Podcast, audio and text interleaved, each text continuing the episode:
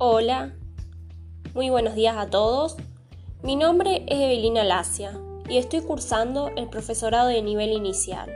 Hoy nos encontramos en este micro que se llama Escuela y Comunidad.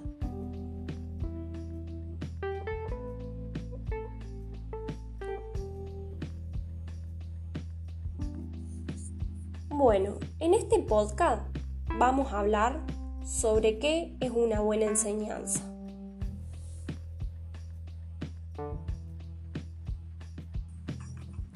Una buena enseñanza la da el docente con el compromiso y la responsabilidad que requiere estar frente a una sala.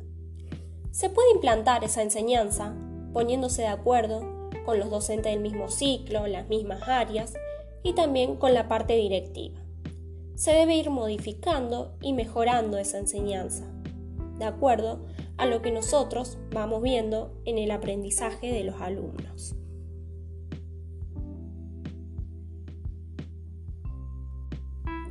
Para tener una buena enseñanza, voy a tener en cuenta qué métodos voy a emplear, qué técnicas, también voy a tener en cuenta las habilidades, las normas, los conocimientos previos que los chicos llevan a la escuela.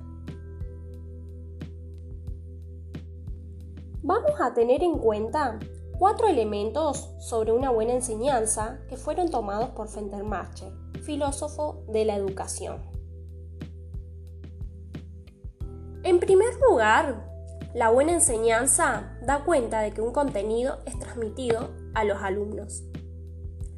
El segundo hace referencia a la racionalidad de la buena enseñanza, en tanto moralmente razonable y sostenida por fundamentos racionales. El tercer aspecto de la buena enseñanza tiene que ver con la enseñanza exitosa, con el rendimiento de los estudiantes.